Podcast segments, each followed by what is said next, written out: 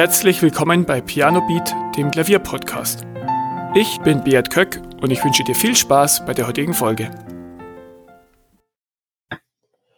Bei mir ist heute der erste Gast zum zweiten Mal da, und zwar Daniel Hör, der in der Folge 44 schon mal zu Gast war und da ein bisschen über Johannes Brahms, über, ja, wie, über Klavieraufnahmen, allgemein Einspielungen gesprochen hat, über sein Leben auch ein bisschen. Und heute ist Daniel nochmal da und ähm, wir kommen gleich drauf, was heute das Thema ist. Hallo Daniel, schön, dass du da bist. Ja, sehr nett, dass ich hier sein darf. Freue mich. Ja, dass du heute nochmal da bist, das hat auch einen Grund. Wir haben es in der letzten Folge auch schon angeteasert. Du hast dich ja nicht auf der einen Einspielung ausgeruht, sondern äh, bist doch mal ins Studio gegangen. Und was hast du denn aufgenommen? Ich habe von Robert Schumann die Kinderszenen aufgenommen. Dann auch von Robert Schumann ein Stück, das heißt In der Nacht aus den Fantasiestücken Opus 12. Dann die Romanze in Fistur, was eine ekelhafte Tonart ist übrigens. Ähm, ich glaube, das Opus 28 Nummer 2. Und weil ich nicht in Moll enden wollte, das Intermezzo Opus 118 Nummer 2 in A-Dur von Johannes Brahms. Also hauptsächlich Schumann, aber es war noch ein Brahms-Stück dabei. Ja, ähm, also überwiegend Schumann. Ähm, kannst du uns ein bisschen was über Schumann erzählen, über den Mensch? Also viele wissen vielleicht auch, dass er eine Pianistin auch geheiratet hat, die Clara Wieck. Ähm, ja, was macht seine Musik und was macht den Menschen aus? Robert Schumann ist für mich eigentlich der Prototyp eines Romantikers mit einer ungezügelten Fantasie, der auch immer irgendwo zwischen Schriftsteller, Dichter und Komponist und später auch Musikkritiker unterwegs war. Er musste Jura studieren. Seine Familie wollte also, dass er einen vernünftigen Job bekommt. Also hat er Jura studiert, nur er war, glaube ich, nicht viel in Vorlesungen. Seine große Leidenschaft war Musik und Literatur. Und angeregt durch Paganini wollte er also Klaviervirtuose werden. Und nach einem gewissen Drängen ist er dann Schüler von Friedrich Wieck geworden, der in Leipzig damals der angesehenste Klavierlehrer war. Seine Tochter war Clara Wieck, ein, äh, ein Wunderkind dann schon als, als, als, als Jugendlicher, eine ausgezeichnete Musikerin. Ja, und wie das dann so kam, hat Robert Schumann sich wahrscheinlich durch falsches Üben glaube, einen Finger oder die, die Hand ruiniert und ich glaube, einmal ist er als Klaviervirtuose aufgetreten und das war's. Ähm, und hat sich ja sofort an als Komponist und als Musikschriftsteller betätigt. Er hat die neue Zeitschrift für Musik gegründet, die damals doch sehr, sehr wichtig war in der, in der Musikszene in Deutschland, auch international. Ja, und der, der Rest der Geschichte ist natürlich die, Liebesgeschichte mit, mit Clara Wieck. Die haben dann gegen den Willen des Vaters geheiratet. Ähm, sie war eine ausgezeichnete Pianistin. Manche sagen, sie sei sogar die größte Pianistin des 19. Jahrhunderts gewesen. Der Weg führte dann über Dresden nach Düsseldorf, wo Robert Schumann dann Musikdirektor wurde. Es stellte sich heraus, dass er sicherlich nicht der beste Dirigent war. Und die ganze Sache ist dann geendet, dass er krank wurde. Wahrscheinlich eine, eine psychische Krankheit. Man weiß nicht so genau, was es war. Ähm, er nach einem Selbstmordversuch, man sich am Rosenmontag des Jahres 1854 in den Rhein gestürzt hat, ist er dann nach Endenich in, damals nannte man das Irrenanstalt, eingeliefert worden, wo er dann noch die nächsten zweieinhalb Jahre verbrachte und dann da unter wirklich erbärmlichen und traurigen und noch unwürdigen Umständen gestorben ist. Und das war so seine Kurzbiografie. Vielen Dank. Ähm, ja, zu Clara Schumann noch eine Geschichte, die Älteren unter den Hörern, äh, die noch die D-Mark kennen, das ist die Frau, die auf dem 100 D-Mark-Schein genau. abgebildet war. Ja. Ähm, ja, was zeichnet denn die Musik oder insbesondere die Klaviermusik von Schumann aus? Wie wird die charakterisiert? Ähm, wie ich eingangs sagte, sehr fantasievoll.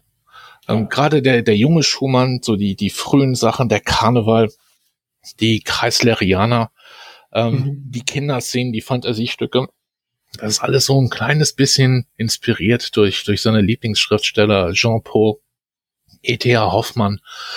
Ähm, sie sind halt sehr witzig, ähm, voller, voller Ideen, auch Dinge, die eher ungewöhnlich sind. Also es folgt Idee auf Idee. Ähm, ziemliche Stimmungswechsel, oft zwischen einer gewissen Melancholie, einer Verträumtheit. Ähm, der Charakter, der dahinter steckt, nannte Schumann Eusebius. Eusebius ist der Verträumte. Dann geht es aber direkt wieder los mit, mit ziemlicher Energie und ziemlichem Drive. Das ist dann Florestan. Und das macht, macht für mich den, gerade den frühen Schumann aus. Dieses, dieses wechselhafte. Äh, man weiß nie, was als nächstes kommt. Das Fantasievolle, das, das Poetische dabei. Ich finde, seine Musik ist unheimlich poetisch, gerade in den, in den Kinderszenen kommt das ja. zutage. Ähm, für mich ist er eigentlich insofern der, der Romantiker eigentlich schlechthin. Ähm, in den 1830ern, als er anfing zu komponieren, war er eher so diese Salonmusik und dieses äh, frühromantische, ja, ich nenne es gerne mal Zirkusnummern, sehr populär von Komponisten und Pianisten, die heute kaum einer mehr kennt. Thalberg, Sigismund Thalberg beispielsweise. Ähm, und, und er hat also wieder richtig angefangen, äh, poetische Musik zu machen. Und das ist für ja. mich eben gerade der frühe Schumann. Und ähm, die Kinderszenen, die sind ja äh, das Zentrum der neuen Einspielung. Ähm, ich denke, viele haben auch schon Stücke daraus gespielt. Vielleicht kannst du diesen Zyklus mal ein bisschen beschreiben. Es gibt einen Brief von Schumann an Clara Wieck, wo er schreibt, ähm, sinngemäß, ähm, sie habe ihm wohl letztens geschrieben oder gesagt, er käme ihr doch manchmal wie ein Kind vor. Und daraufhin hat er über 30 kurze Klavierstücke geschrieben. Ich glaube, er nennt sie putzige kleine Dinger oder sowas, von denen er zwölf ausgewählt hat und anschließend also so kleine Charakterstücke, denen er dann die Titel gegeben hat. Das ist unheimlich wichtig bei bei Schumann in den Kinderszenen und auch in den Fantasiestücken. Zuerst kam die Musik und dann kam erst der Titel. Dann hat er sich überlegt, wie hört sich das an oder in welche, welche Richtung geht das hier? Mhm hat zwölf ausgewählt. Im Endeffekt sind es dann 13 geworden. Dieses, das letzte Stück, die 13 der Dichter spricht, ist so eine Art Nachspiel. Und das bekannteste, was man so kennt, ist sicherlich das erste von fremden Ländern und Menschen oder die Träumerei, ja. äh, die es in zahllosen Versionen gibt und Bearbeitungen, äh, Filmmusiken. Es sind eben ganz, ganz knappe Stücke. Manche wenig länger als 30 Sekunden, manche etwas über zwei Minuten, in denen eben eine Szene aus der Kindheit dargestellt wird. Ein Ritter vom Steckenpferd oder ein Spielen vor dem Kamin oder eine Horrorgeschichte als gute Nachtgeschichte oder das Kind im Einschlafen oder eine wichtige Begebenheit, was immer diese wichtige Begebenheit auch ist. Ähm, und ich finde es einfach toll, wie dort eine Stimmung auf möglichst knappen Raum, also das sind oft nur wenige Takte dargestellt ist. Mhm. Und das machen die Kinderszenen für mich dann eben auch aus, diese, dieses poetische Kondensieren einer Idee auf möglichst knappen Raum. Ja. Ähm, ja, also ich habe schon mehrere von den Kinderszenen gespielt, auch im Unterricht sind die bei vielen ein fester Bestandteil, die Träumerei ja. von fremden Ländern und Menschen, was du schon erzählt hast. Ähm, das heißt, also manche davon sind ja durchaus einfach von den Noten her. Aber was ist die Herausforderung, wenn du sagst, ja, du willst diese Stücke einspielen, du willst sie komplett begreifen? Technisch haben die sicherlich ihre Herausforderungen, wie, wie Haschemann, ähm, mhm. dieses, dieses, diese, diese Staccati, diese Sechzehntel Staccati, die sind schon nicht ganz ohne, oder diese Synkopen im Ritter von Steckenpferd. Ähm, das Schwierige daran ist eben, die Stimmungen rüberzubringen in möglichst knapper Zeit dieses Bild rauszuarbeiten, dass äh, sich Schumann vielleicht dabei gedacht hat, dass man dann noch irgendwie nachempfinden sollte. Dem Ganzen aber auch einen geschlossenen Bogen zu geben. Denn ich finde, die letzten Stücke erzählen schon eine Geschichte. Es fängt an mit Fürchten machen, die gute Nachtgeschichte. Das ist wahrscheinlich so eine Geistergeschichte. Man hört da auch so einen Geist irgendwie durchhuschen. Dann das mhm. Kind im Einschlummern. Kann man sich vorstellen, wie die Augenlider langsam schwer werden und dann bleibt es irgendwie auf so einem subdominant Akkord hängen und ist stille. Und dann tritt der Dichter auf und spricht noch ein paar Worte. Also das wirklich als, als geschlossenes Ganzes rüberzubringen, ist schwer. Das ist das eine. Das andere ist, sich zu überlegen, wie schnell spiele ich die Stücke überhaupt. Ja. Die haben Metronomangaben. Diese Metronomangaben stammen von Schumann oder sind zumindest von ihm autorisiert. Und wenn man versucht, die zu spielen, dann kommt man irgendwie nicht weiter, denn vieles ist viel, viel zu schnell nach unseren heutigen, nach unserer heutigen Auffassung von den Stücken. Ja. Und das ist in der Musikwissenschaft rauf und runter diskutiert worden. Wie kommen diese, wie kommen diese Metronomangaben zustande? Ähm, ich bin dann zum Schluss gekommen, am besten ignoriert man sie und spielt gerade so, wie man es am besten empfindet. Ja. Und das finde ich die Schwierigkeit dabei, die, die, die Ideen der einzelnen Stücke herauszuarbeiten, rüberzubringen und dem Zyklus doch ein geschlossenes Ganzes zu geben. Hast du ein Lieblingsstück aus dem Zyklus? Nicht so wirklich. Ähm, ich mag sehr, sehr gerne das Kind im Einschlummern. Da gibt's eine Stelle gegen Schluss, da läuft es mir so wirklich jedes Mal so ein bisschen kalt den Rücken runter. Ähm, fast zu ernst. Also doch eher so die langsamen lyrischen Sachen, die so, so, wo so eine rhythmische Idee ist, die sich immer wieder wiederholt und die auch immer anders harmonisch beleuchtet ist. Aber auch das erste, ähm, nee, eigentlich nicht. Also eigentlich mag ich den ganzen Zyklus als Ganzes sehr gerne. Und ja. die sind auch so unterschiedlich, also schwierig, nee. Ja, das auf jeden Fall. Also ich könnte es auch auf Anhieb keins benennen, was mir am meisten gefällt, weil die eben so ja. unterschiedlichen Charakter haben. von verträumt bis ähm, aufwühlend, da ist wirklich alles dabei. Und ja, also die Königsdisziplin ist natürlich, wie es du gemacht hast, den ganzen Zyklus einzuüben. Aber weil die Stücke ja eben so kurz sind, ist für jeden, jeder kann sich da mal ein Stück wirklich vornehmen und versuchen, das dann zu meistern. Da erstes Mal, erst einmal das technische Meistern des Stückes und dann zu schauen, ja, wie kann ich jetzt diese Botschaft, äh, die drin steckt oder diesen Charakter äh, am besten rüberbringen. Und äh, das sind, finde ich, ganz gute Übungsstücke, um diese Fähigkeit zu trainieren, wirklich Stücke gut auszudrücken. Ja. Auf ähm, jeden Fall. Ja, ähm, ja, zu dem äh, Zyklus, der, der hat ja dann deine äh, CD-Einspielung vervollständigt. Du hast ja mit, äh, da sind auch die Intermezzi von Brahms noch drauf auf der gesamten Einspielung. Und ähm, wann kommt die genau raus? Wann ist sie offiziell äh, ersch äh, erschienen oder wann erscheint die? Also sie erscheint am 1. Oktober mhm. auf CD und digital, äh, so auf den üblichen Plattformen wie Spotify oder, oder iTunes, Apple Music, äh, Amazon Music und jeder Menge dieser, jeder Menge anderer Plattformen. Und die CD, die ähm, ist dann auch ab 1. Oktober äh, auf Amazon zu haben. Ja, also ich werde dann rechtzeitig auch auf der Seite in den Show Notes ähm, die einzelnen äh, Links reinpacken, dass ihr, auch wenn ihr das später hört, äh, sehen könnt, wo ihr die Stücke anhören könnt. Ihr könnt sie natürlich streamen oder auch die CD bestellen und euch dann anhören, wie Daniel diese Stücke interpretiert hat. Ähm, ja, kommen wir dann ähm, weg von CD, von Einspielungen, äh, zurück zur Konzerttätigkeit letzter Zeit, ja, war ja bei den meisten Musikern ähm, Konzerttätigkeit eher mau. Du hast äh, langsam wieder welche in deinem Kalender. Wie sehr freust du dich darauf? Ich freue mich wahnsinnig darauf. Ähm, mein letzter Klavierabend war vor einem Jahr.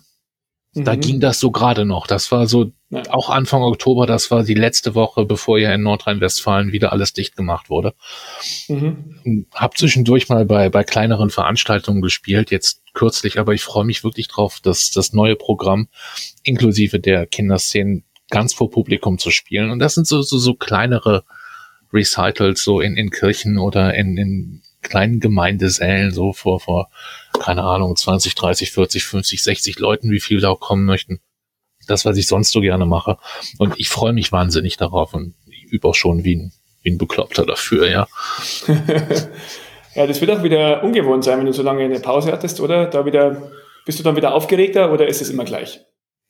Ich weiß es nicht. Ich habe das Gefühl, je älter ich werde, desto schlimmer wird das Lampenfieber. Ähm, habe aber letztens so einen Online-Kurs gemacht zum Thema, äh, wie kriege ich das Lampenfieber unter Kontrolle. Das war von, von englischen Pianist Magazine angeboten. Mhm. Das war eine ganz tolle Sache. Und da waren schon ein paar sehr gute Tipps dabei, muss ich sagen. mal schauen, wie ich das umgesetzt bekomme. Das ist immer so eine Mischung aus, aus Vorfreude, wieder Musik zu machen vor Publikum und, äh, und Panik. Aber natürlich überwiegt die Vorfreude, denn sonst würde ich das, glaube ich, auch nicht mehr machen. Kannst du vielleicht eine Technik teilen aus diesem Kurs, was, ähm, ja, was du ausprobieren wirst? Ja, was mir sehr geholfen hat, und das habe ich auch schon probiert, als ich kürzlich vor einer, Veran bei einer Veranstaltung, Veranstaltung gespielt habe und auch einige aus den Fantasiestücken von Schumann. Ähm, setzt, versetzt euch in das Publikum rein. Versucht die Perspektive zu wechseln. Da sind Leute gekommen, um schöne Musik zu hören, um etwas zu erleben, um eine Abwechslung zu haben. Und man spielt nicht von der Jury. Die warten nicht drauf, dass man sich verspielt. Oder die kriegen das meistens auch gar nicht mit, wenn da ein Patzer passiert. Und die passieren eigentlich öfters. Dieser Perspektivwechsel äh, ist schon ein guter psychologischer Trick. Mhm. Ja, das ist, äh, ich habe das auch gemerkt. Ich habe bin auch viel entspannter geworden beim Umgang mit Fehlern, weil ich mir dachte, ja, von 100 äh, Zuhörern hören das vielleicht äh, maximal zwei, ja. und, wenn überhaupt. Und äh, ja, was ich mir schon gedacht habe, oh, ich habe einen Fehler gespielt und dann äh, haben die gesagt, wie? Wir haben keinen Fehler gehört. und was auch wirklich hilft, ist, sich auf die Musik zu konzentrieren, sich, sich daran zu freuen, was man gerade macht. Ähm, für mich ist das immer so eine Art, in, in, im Stück dann auch baden zu gehen mhm. und versuchen, alles andere auszublenden. Und das klappt dann ja. auch meistens. Ja. Das klappt manchmal mehr, manchmal weniger gut. Ja. Kann auch ich aus äh, meiner Erfahrung sprechen, aber ja, mit der, also es gibt, man muss einfach entspannt rangehen, äh, ja, und denken, dass, wie du schon sagst, dass mit dem Publikum, das Publikum will die Musik genießen, genau wie du, wenn du das vorträgst. Ja, und dann sollte es entspannter sein, als wenn man sich, äh, wie du sagst, eine Jury vorstellt, die bei jedem Fehler einen Strich macht und bei drei äh, bist du durchgefallen, so ungefähr diese Situation, die ein bisschen was mit Prüfung zu tun hat. Und was mir auch persönlich sehr geholfen hat, war, dass in diesem Seminar, das wurde von, von zwei englischen Profi-Pianisten geleitet. Das waren in dem Seminar auch sicherlich in erster Linie Profimusiker. Was mir geholfen hat, war die Erkenntnis, dass es richtigen Profis zum Teil auch nicht besser geht als als uns Amateuren, sage ich mal. Ja. ja, es ist genau dieselbe Situation. Der, der Moment ist der schlimmste, in dem man zum Instrument geht. Ja. Und, und sich hinsetzt. Ähm, das ist, glaube ich, ganz normal so. Und ich denke, wenn man kein Lampenfieber hat, äh, stimmt vielleicht auch was nicht. Es drückt ja auch einen gewissen Respekt dem Publikum und der Musik gegenüber aus. Ja. Ja, ich meine, die nehmen sich die Zeit und je nachdem, die haben wahrscheinlich auch Eintritt bezahlt und ja, also bestimmte Anspannung ist da ja auch angebracht, Klar, aber natürlich. die sollte ich halt nicht lähmen. Ja. ähm, übst du auf, ähm, also wie übst du auf äh, Auftritte anders als bei Einspielungen? Wie, also wie sieht der Unterschied in der Vorbereitung aus? Für das Studio habe ich mich sehr, sehr oft selber aufgenommen. Mhm. Also immer wieder mir vorgestellt, gut, ich bin jetzt im Studio, hier ist ein Mikrofon, dann war da auch ein Mikrofon und habe mir das ganz, ganz kritisch anschließend angehört. Denn man hört sich auf einer Aufnahme doch schon anders, ja. als wenn man selber übt. Mhm. Und das hat mir sehr dabei geholfen. Das mache ich aber, wenn ich für Auftritte übe, nicht. Mhm. Also was Klar, das sind so die üblichen Dinge, die man macht. Äh, langsam mit Metronom üben, das ist immer ein Klassiker, das kann ich auch wirklich jedem nur empfehlen. Aber dann auch sich mal vorstellen, gut, oder einen Freund ins Wohnzimmer setzen. Äh, ich spiele jetzt einfach mal das Programm vor. Denn ja. es ist im Endeffekt kein Unterschied, ob da ein oder zwei oder 50 Leute sitzen. Ein oder zwei ist meistens noch schlimmer, finde ich. Ja. Dass man sich selber so eine Live-Situation schafft, das ist wirklich auch gut, wenn man für jedes Schülervorspiel sich vorbereitet. Einfach mal das Programm ablassen. Ja. Ja, das empfehle ich auch immer wieder, sich einfach wirklich jemanden ins Wohnzimmer zu holen und sagen, ja, hört ihr das mal an. Ich empfehle auch ähm, Leuten, ihr Spiel aufzunehmen, weil das auch so ein Stück weit eine Auftrittssituation schafft, mhm. weil du ja dann immer nervös bist. Sobald du auf den Aufnahmeknopf drückst, dann auf einmal klappt alles nicht mehr so, wie äh, vorher, obwohl eigentlich nichts anderes ist. ja, oder live auf Instagram zu gehen. Ja. Das, äh, das habe ich auch mal gemacht. Mach's vielleicht auch demnächst auch noch mal. Ähm, mhm. Denn da kommt noch dazu, da weiß man gar nicht, wie viele überhaupt zuschauen und wer überhaupt zuschaut. Ja. Das schafft auch noch mal so eine, so eine Live-Situation. Ja. Und im besten Fall unterhält man auch noch dann ein unbekannteres Publikum damit. ja. Ja, danke nochmal für diese Tipps. Ähm, und ja, wie du schon sagst, es gibt eigentlich, also wenn jemand von den Zuhörern jetzt äh, irgendwann vorspielen will, muss oder kann, dann, ähm, wenn ihr nervös seid, äh, selbst die Profi-Pianisten sind nervös vor dem Auftritt. Und ja, es gibt es, äh, Lampenfieber ist nichts äh, Schlimmes, solange es dich nicht komplett lähmt und du äh, nicht vor lauter Schweiß die Tasten nicht mehr äh, drücken kannst. Ja, ähm, Daniel, Dankeschön für deine Einblicke zu äh, Schumann und zu deinem neuen Werk. Ich fand es wieder sehr, sehr spannend heute und ich bin mir sicher, das gefällt auch den Zuhörern wieder. Ja, vielen ähm, Dank, dass ich dein Gast sein durfte wieder. Das hat sehr viel Freude gemacht. Gerne, gerne wieder. Folgt auch gerne Daniel Hör auf Instagram, werde ich auch verlinken. Der ist Danke. sehr aktiv und es gibt immer wieder Einblicke in die Übe-Tätigkeiten. Gerade, ja, ähm, Daniel ist ja ein sehr ambitionierter Hobbypianist, wenn ich das mal so sagen darf. Und ähm, ist auch schön, dass äh, ja, das ist so ein Mittelding zwischen jemand äh, wie mir, der das so ein bisschen noch mehr hobbymäßiger macht. Und wenn du dann bei Igor Levit äh, reinschaust, der ist ja auf ganz anderen, anderen Ebenen. Ja. Gibt auch was dazwischen. Und das finde ich sehr spannend, auch immer wieder anzusehen.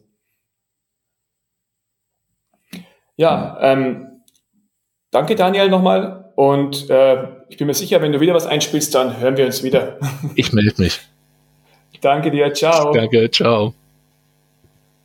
Vielen Dank, dass du zugehört hast. Weitere Informationen zum Podcast findest du in den Shownotes und auf pianobeat.de.